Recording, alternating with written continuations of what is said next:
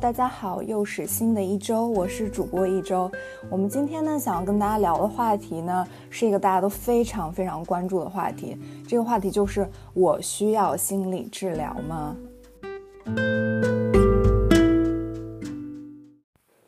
在正式开始这个话题之前呢，我们想要跟大家先界定一下心理治疗和心理咨询的区别。这两个概念呢，在国内没有太明确的区分，大家一般都称为心理咨询，或者是心理咨询师，也都是叫做心理咨询师。不管是在医院的心理咨询，啊，在医院精神科进行的心理咨询呢，还是说在心理咨询师诊所进行的心心理咨询，大家都普遍的把它统称为心理咨询。但是在国外呢，比如说在德语区，就明确区分了心理治疗和心理咨询这两个不同的概念。那这两个不同的概念，他们可以从咨询师、治疗师的资质以及这个心理咨询和心理治疗的内容上面来进行区分。首先是这个资质的区别。那心理治疗师呢，他他必须有医学或者是心理学的背景，并且额外接受了这个心理治疗师的培训，通过了国家考试。然后进行了相关在医院啊，在相关心理治疗诊所呃和机构的培训，然后以及拿到了行医资格，才能够开始从业，才能够说我提供这个名为心理治疗的服务，属于一种医疗服务。那但是这个心理咨询呢，它其实并不属于一种医疗服务，它是可以由心理学研究生的毕业生，那就是说这样系统的经历过大约是五年时间心理学培训的。嗯，毕业生就可以提供这个心理咨询的服务。那心理社会咨询呢，又是一类通常属于心理咨询或者是社会咨询之下的一个概念。那像这种心理社会咨询呢，就可以由心理学的毕业生，或者是由社会工作这个专业，或者社会学或者社会教育学这个专业的研究生来提供。他们这两个心理治疗和心理咨询的内容上呢，其实在德国也有很大的区别。心理治疗由于它是一种医疗服务，所以说它的背景必须要是给被确诊为精神疾病的患者进行提供。所以说，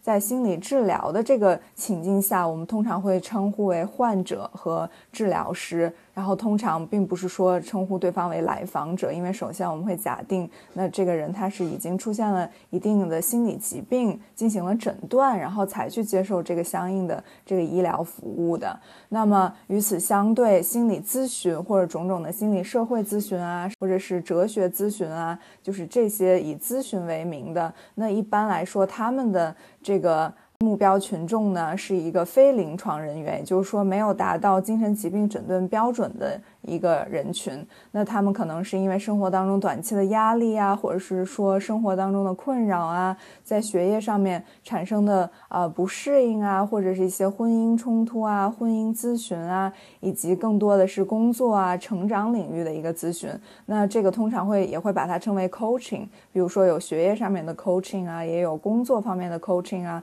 它的目标可能就是教你怎么样更好的、更有效率的去进行学习，或者是怎么样规。规划自己的职业成长道路。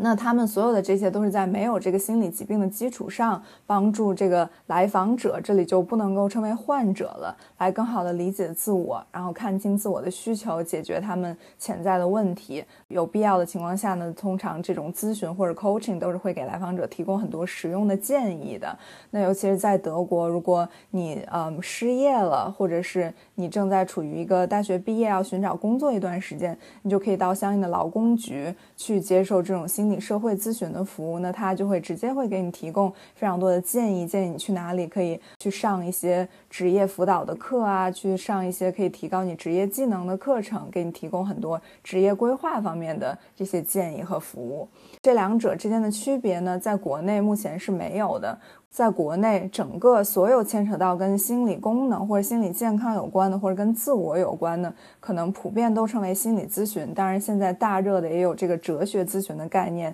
在兴起。那我们可能以后会讨论到，但是它实际上就是没有准确的去划分这个目标群众，就会觉得那所有在心理上有困扰的，我们都可以来进行心理咨询。但是在本期播客当中呢，我主要想要谈论的呢，就是大概在德国心理治疗。聊的这种情况，但是在后面我可能有的时候会混用这个心理咨询或者是心理治疗这两个概念，因为在国内情景下，可能使用心理治疗大家会比较好理解，所以就是希望大家能够知道，在本期播客当中，我讨论的是主要是有心理困扰、有心理疾病的这种情况下来判断我需不需要这个心理治疗或者是心理咨询。本期呢，我们就跟其他的节目不一样，就是我们不去谈某一种具体的疾病，我们并不是谈我有没有患什么样的疾病，我应该去获得一个怎样的诊断，所以我需要心理治疗吗？而是从一种宏观的角度来谈心理疾病，就是谈我什么时候需要接受心理治疗，我们时候需要去寻求这方面的帮助。这期提到的所有的这些问题呢，都是跨症状，就是所有的心理疾病都适用的。在日常生活当中呢，我们其实大多数人对心理疾病的理解，可能跟传统我们对于身体上的疾病理解不一样。如果当我们考虑我需要去医院吗？我需要去接受。药物治疗吗？那我们可能会首先问自己，我是不是生病了？如果我生病了，我就需要去医院去接受这个治疗。但是呢，在提出我是否需要心理咨询、心理治疗这个问题的时候，我们可能最先考虑的并不是问自己我是不是生病了，我们可能问自己是我是不是不正常。那这种不正常的感觉呢，可能是通过自己感受。了解到的也有可能是别人给你的反馈，或周围环境给你的反馈，让你觉得你不正常。那自己感觉自己不正常呢？可能会通过，比如说，我觉得很痛苦，这段时间情绪比较低落，我有很多情绪的困扰，我情绪起伏比较大，或者是我跟同学之间，我跟同事之间出现了很多人际关系的冲突。或者是由于注意力不太集中，或者出现一些身心问题，比如说睡眠问题啊、头痛问题啊，就导致我没有办法正常的去应对日常的工作、学习任务了。或者呢，是出现一些奇怪的想法，就比如说最近啊，我总是觉得别人。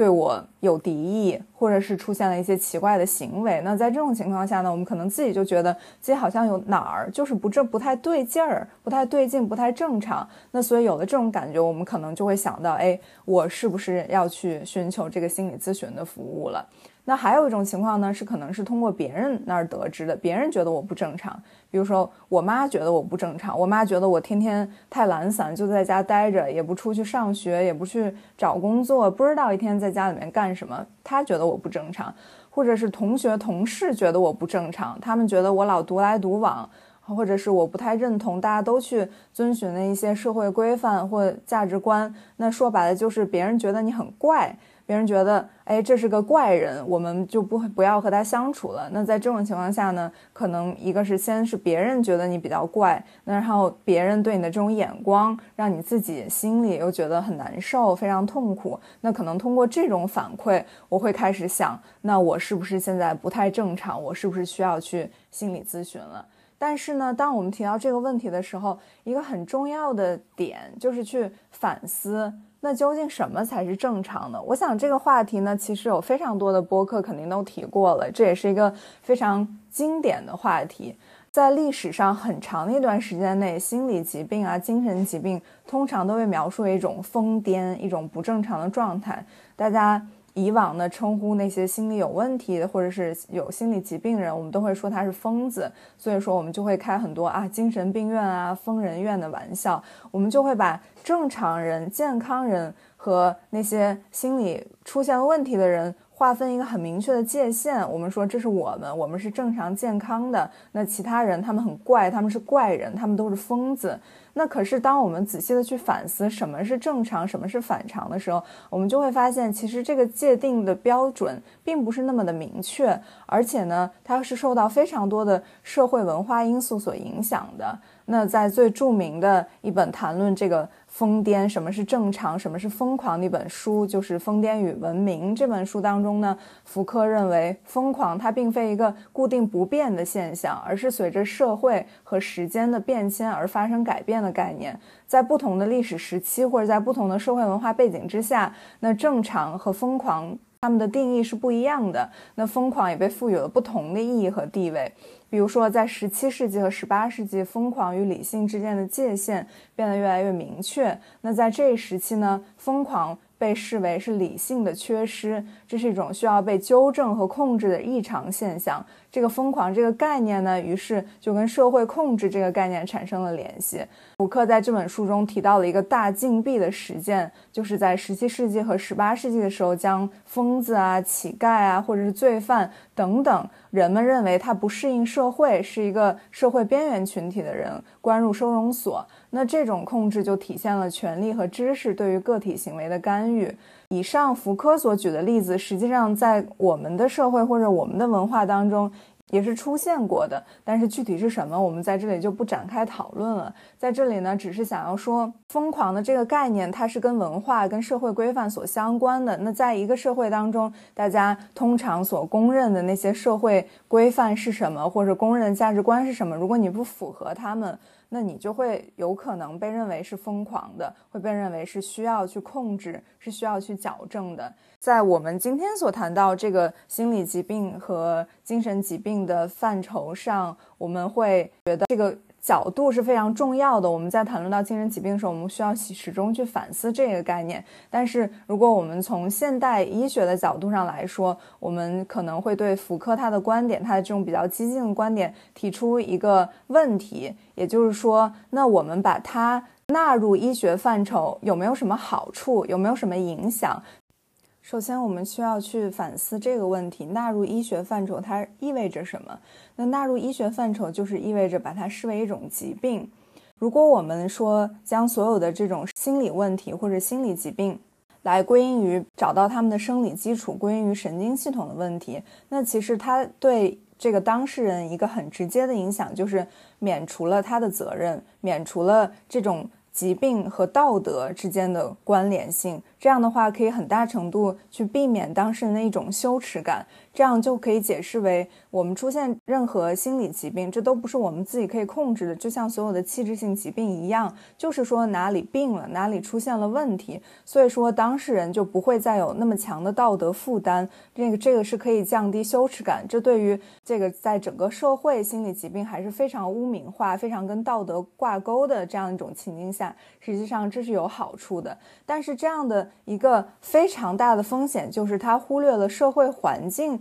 对于这个心理疾病的作用，那他这个在免除了当事人个体自己的责任的同时，也免除了社会和他人的责任。如果说在一个不尊重人们，嗯，需要休息啊，需要获得幸福啊这样的一些基本权利的社会呢？很多人可能都会感觉到非常的精疲力尽，觉得自己即使很努力，但是一直也是不被尊重，就活得非常痛苦。那这样情况下呢？如果我们把嗯，患上了感到痛苦、患上了心理疾病的人和那些还在正常的工作着的人进行一个界定，那我们就说，那这群人是因为他们的神经递质出问题了。那在这种情况下呢，虽然说也免除了对当事人的指责，但与此同时，我们也免除了去这个社会的责任。这样的话，就会导致我们可能不会去反思，那这个到底是社会环境出了什么问题？到底是怎么样的一个环境才对，使得个体产生了这样子的一种心理疾病？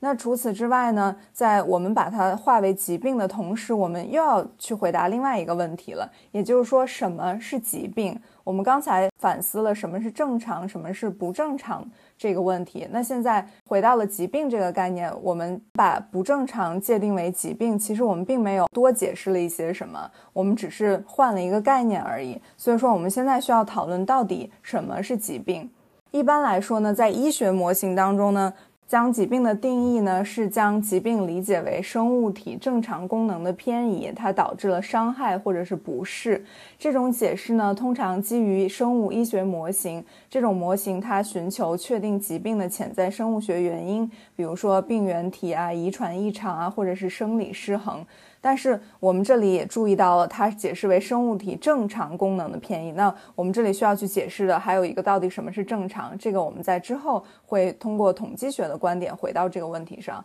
那我们看这个对疾病的定义，我们现在把它界定为心理疾病。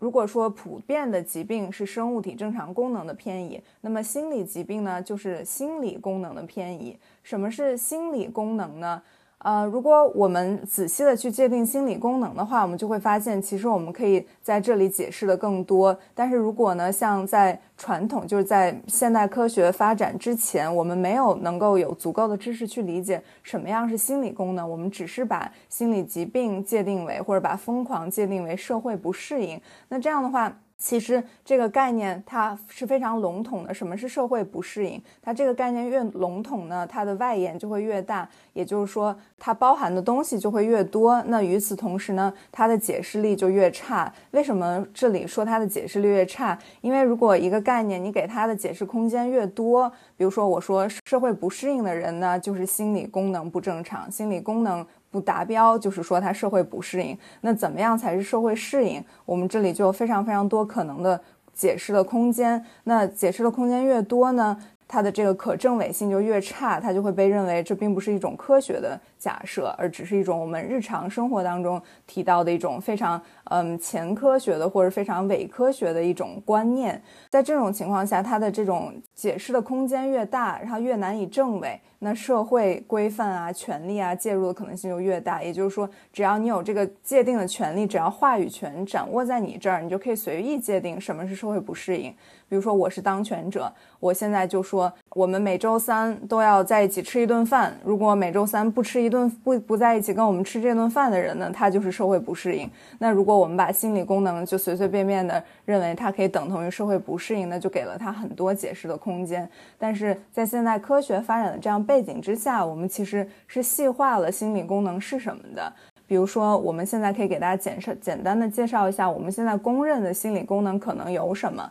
那它这个背后是都需要有神经生理学的基础，也要有它细化的这个评估标准的。我们这里可以简要的介绍说，心理功能呢，现在可以认为它分为认知功能，或者是以及情感功能。认知功能呢，就包括意识、注意力、记忆力、语言能力、学习能力等等。情感功能呢，可能就包括一些心智化能力。心智化能力就是哲学他心问题的一种解释。我知道自己有心灵，我也知道别人是有心灵。虽然说我不并不可能直接的知道别人有心灵，但是通过别人的行为啊，通过别人的表情啊，通过对别人情绪的觉察，我推断出他人跟我是一样，是一个一样有心智的人，同样是一个行为的主体。其实这种在哲学上呢，大家就觉得我们怎么样需要通过论证来证明这个议题，但是从心理学的角度上来说，这这种心智化的能力是在我们。的成长过程当中，慢慢的发展起来的。刚出生的小孩其实还没有这个心智化的能力，但是通过逐渐的发展，通过大脑的发展啊，以及语言能力的发展啊，这个心智化能力是会慢慢的提高的。如果你要作为一个成人，你想正常的。我们这里又提到了“正常的”这个词，就是你想要嗯跟他人进行去人际沟通啊，或者是在这个社会当中去完成你的一些基本的日常任务啊，你是需要有这个心智化能力的，你是就需要知道别人也是一个主体，别人跟你一样是一个有认知能力、有情感能力的人。除此之外的情感功能呢，还有比如说关于情绪方面的功能，理解情绪啊、表达情绪啊方面的能力等等。那么我们在这里细化了这个认知功能，所以我们现在回到刚才的定义上来说，那么心理疾病呢，就是对这些心理功能的偏离，这是一种来解释疾病的方法。那这种解释疾病的方法呢，是需要你继续去解释什么是正常功能的偏移的，这个我们在后面会提到。另外一个定义这个心理疾病的角度呢，是从进化论的角度来定义，也就是从这个适应性的角度。在一个叫乔治康吉莱姆的人写了一本书，叫《正常与病态》。他在这本书里面谈到了对于健康和疾病的界定。他认为健康不仅仅是没有疾病，而是一种能使个体可以适应环境的动态状态。从这种角度来看呢，疾病可以理解为。对个体适应环境能力的破坏，这是由多种因素引起的，包括生物学、心理学和社会因素。根据这种适应性的观点呢，那对疾病和正常的解释就是应该说，正常呢，也就是健康状态应该是具有这种适应能力。但实际上，我们就会追问，那什么是适应？什么时候可以认为个体适应了？什么时候可以认为个体不适应呢？世界卫生组织对于心理健康的定义，从某种程度上尝试回答这个问题。他对心理健康定义为：心理健康是一种幸福的状态，在这种状态下，个人能够意识到自己的能力，能够应对正常的生活压力，能够卓有成效的工作，并且能够为他的社区做出贡献。精神健康不仅仅是没有精神疾病。那么，在这个定义当中呢，适应性定义为个人能够有自己的能力，另外一个就是能够认应对生活当中的挑战，而且在应对这种挑战的同时。并不仅仅是能够应对这些挑战，并且他还感觉到了幸福，这样又引出了另外一个问题，就是我们怎么样来定义幸福呢？如果我们把健康定义为幸福的话，那我们用什么来解释健康呢？这其实可能是一种循环论证，但是其实有很多心理学家也会不同意这种观点，他们认为我们可以把幸福界定为，比如说个体的一种 well-being，一种。呃，生活满意度，那这个就又牵扯到一个另外的话题了。关于这个幸福的话题，我们也会在之后的播客当中提到。我们在这里先把这个定义放下，我们来看一看这种适应性观点背后还有哪些问题。这种适应性观点呢，它强调的是对社会的适应。那我们很快就会问了，那对病态社会的适应，这是健康的吗？这是一种适应性的体现吗？还是这种适应性背后反而反映的是一种病态呢？比如说，在一个病态社会当中，个体可能是需要采取一些忽视自身的幸福感，或者是在其他的定义下，比如说我们对心理正常功能的偏移这种界定下，不健康的行为来适应社会环境。比如说，在一个社会当中。表达情感是不被鼓励的。如果我们通过心理功能的这种定义方式来看，我们会觉得表达情感、感受情感，这是人的一个正常的心理功能。所以，如果我们这个功能有偏移，那我们就可以把它界定为这是病态的。但是在适应性的角度上来说，如果我们在一个表达情感就会被惩罚的社会，那所有的人都会尝试去学会隐藏自己的情感，那就会去展现一种。病态的做法，那可能就会不去直接的表达自己的不满，不去直接的表达自己的愤怒，表达自己的悲伤，或者是使用其他的行为，比如说忽视他人的情绪啊，说一些阴阳怪气的话来侧面表达出自己的情感。那在这种社会情境下，这种人他可能是适应了社会。他确实是适应了社会，那他确实不会面临这个社会对他的其他的伤害，比如说社会对他的惩罚。如果他直接表达自己的情感，他可能面对的是他的同事就会讨厌他，或者是虽然这种讨厌可能也不会被直接的表达，但可能就会通过侧面的被排挤来表达出来，或者是说他可能就没有办法找到工作，或者说他就会变成了一个边缘的人群。在这种情况下呢？他可能在这个社会下，他是适应性的。但是，尽管他适应了这个环境，如果我们认为表达自己的情绪是是一个人们所必须的心理功能的话，如果在这种情况下，他没有办法去正常的完成他这个心理功能，可能他自己并不能达到一个幸福、平静、满意的状态。那另外一个例子呢，是同性恋的例子。那直到这个美国精神疾病诊断手册到了第三版。这个同性恋才被排除出精神疾病的范畴。那从适应性角度上来看，我们也可以认为，那在一个异性恋主导的父权社会，你只能去适应这个社会，你只能去适应这种异性恋的秩序，你才被看作是正常的、健康的。如果你是同性恋，并且你不能够去适应这样异性恋主导的社会，你没有办法去压抑自己的需求，去把自己发展成一种社会适应社会的这种状态，那么你就被认为是不正常的。这种呢，其实可以说是对于这种适应性观点的一种极端的解读，一种极端的批判。但是我们回到心理功能，就是结合心理功能的角度，我们可以对这个适应性的观点再进行一个辩护。那这种适应性的观点呢，它可能强调的并不是对社会适应的这个结果，而是强调的是一种适应能力。心理适应能力呢，就是所有心理功能它在不受限的运行下这样的一种产物。有能力去适应，但是选择不去适应，这个和没有能力去适应，在外界需要你去适应的情况下感到不堪重负，实际上是两种不同的情况。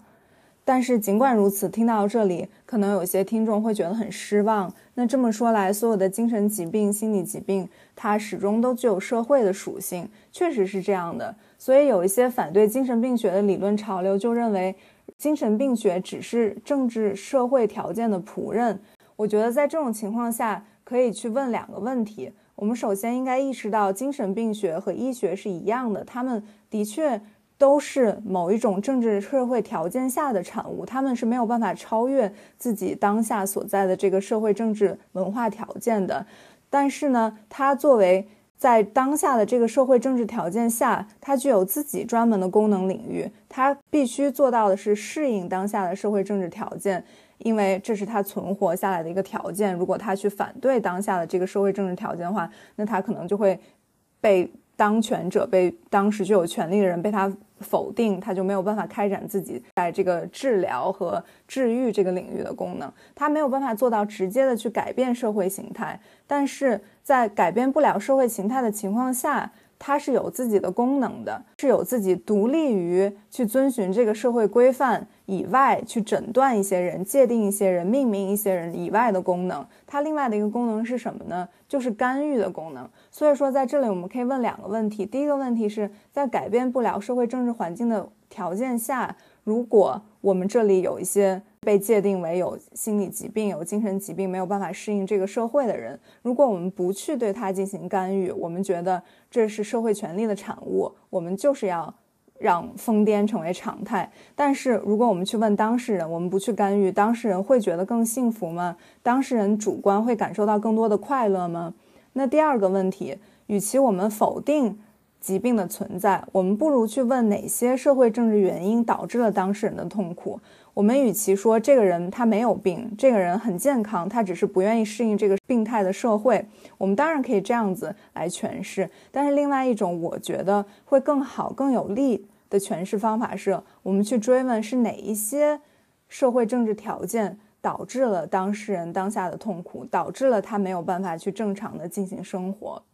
如果我们去观察身边的人，我们就会发现，其实会有一个很有趣的悖论。在一个社会当中呢，可能我们从外人观察来看，我们觉得那些心理健康程度最高、就是生活的最开心的个体，他们其实往往并不是最符合社会期待的个体，但是他们往往是社会适应能力最强的个体。这也就是进一步更好的解释了为什么我们我刚才所说要去区分这个适应能力和这个适应的结果，就是说那些最符合社会期待的人，也就是说这个社会适应结果上最好的人，比如说，嗯，最有钱的、最努力的那些最聪明的、打扮最漂亮的人，他们可能并不一定比那些。我尽管去可以适应这个社会，我不去否认这些，我不去愤世嫉俗的去抨击很多个社会给我强加的一些枷锁，而我是可以找到了一种自己的方式来去适应这些东西，但是我却自己却不为所动，我不一定要去达到那些社会的期望。比如说，我们可以用心理动力学的观点来解释，我们可以认为这样的人他的自我是非常有力量的。所以这个有趣的悖论就在于，你要想作为一个适应能力最强的人。你这个可能是需要先通过和社会期待和社会规范保持距离，这样才能够达到。你要留出社会期待、社会规范和自己之间一种空间。那有了这样的缓冲空间之后，你的灵活性就更强，适应能力就更强，反而这是一一种对于心理健康最好的一种生活方式。那么我们下面一个要讨论的问题就是，我们刚才已经说了，我们要考虑结合这种心理功能。以及结合适适应性的理论，结合两者来去界定什么是心理疾病。那么，如果我们去探讨这个心理功能的话，我们刚才就遇到了一个问题，就是对于正常功能的偏离。那什么是正常？在这种情况下，正常如何去界定？那现代心理学呢？回答这个问题，通常使用的是统计学上的标准。我们去研究任何的一项功能，比如说记忆能力，我们都会先去观察这个功能在总体上它是怎么表现出来的。那这种功能分布，比如说记忆功能，它就存在一种在总体上，在所有人群当中谱系分布上的连续性。通常这些心理功能的分布呢，都成一种分布，叫做正态分布。正态分布呢，它又称作为高斯分布或者是中型曲线，是一种描述生物学、心理学和社会现象常用的数学模型。它揭示的是一种普遍的分布规律。那为什么这种这种，首先这个分布是什么样子呢？这个分布呢，就是大多数个体都聚集在平均值附近，而少数的个体位于两端。当某一种功能或者某一种生物或者是心理特征，它是由多重的。独立的随机因素决定的时候，那它在人群总体当中的分布往往就成这个正态分布。比如说，我们说的所有的心理功能，不管是记忆力也好呀，对情感的识别能力也好啊，包括是外向或者是内向的程度也好啊，这些所有的心理特征，它都是由遗传因素、环境因素、生活方式、社会影响等非常多种因素。共同作用下来决定的，在这种共同因的非常多，并且是独立于彼此的因素的作用下，往往这种在人群当中分布就会形成一个正态分布。在这种情况下呢，平均值附近的个体通常会被认为是正常的或者是健康的。通过这种正态分布，我们可以计算出。百分之多少的个体是在这个两端的，或者以及百分之多少的个体是在中间的？那如果我们去独立的看待两边的个体呢？比如说，啊，当我们探讨外向和内向的时候，我们可能就会认为过于外向的个体和过于内向的个体，我们可能都会认为它好像没有那么正常。那我们可以计算出大概在人群中多少的个体可能会是属于。这种极端值的，那另外一种情况下呢，比如说在智力水平，那智力水平我们就会认为，只要不低于某一个界限，只要是比总体的人群百分之多少人群比这个高，我们就会认为这是适应社会的，因为高智商往往被认为智商越高越好，它的适应社会适应能力就越强。不仅仅是心理功能，比如说身高啊、血压啊，在人群当中都是正态分布的。在这种情况下，我们就可以。把这个心理疾病套用到嗯生理疾病的同样一样的一种统计学的模型下，然后我们去来界定它。那什么是正常的标准？就是比如说在人群当中，属于人群当中的大部分，而不属于分布在这种功能最极端的两端。我们在这种情况下称为大部分是正常。我们可以认为两端的，比如说百分之零点几或者百分之一点几，我们可以认为这个可能是需要考虑的一个异常的状态，或者是可能。我们认为它需要某种程度上的干预的一个状态。通过这种方法呢，我们就可以将疾病，也就是心理功能上的不正常，界定为在统计学意义上和总体人群相比，他的心理、生物或者是发展过程，比如说语言能力啊、记忆能力啊、运动发展能力啊，或者是。情感的感受啊，表达能力啊，内向性和外向性方面出现了显著的偏移或者是失调。那通过这种统计学上的界定标准呢，我们可以为所有不同的心理疾病制定出不同的这样的一个诊断标准，来界定这个症状它从频率啊，以及从严重程度，以及从它的持续时间上来讲，怎么在什么样的一个情况下它是偏离了常规，它是和总体人群相比有一种。显著的失调和偏移的，那在这种情况下呢，好像我们已经可以解释怎么样来界定一个心理疾病了。但是心理疾病在诊所当中，在实践当中的界定呢，还有一个我们需要考虑的标准，那就是个体的痛苦程度。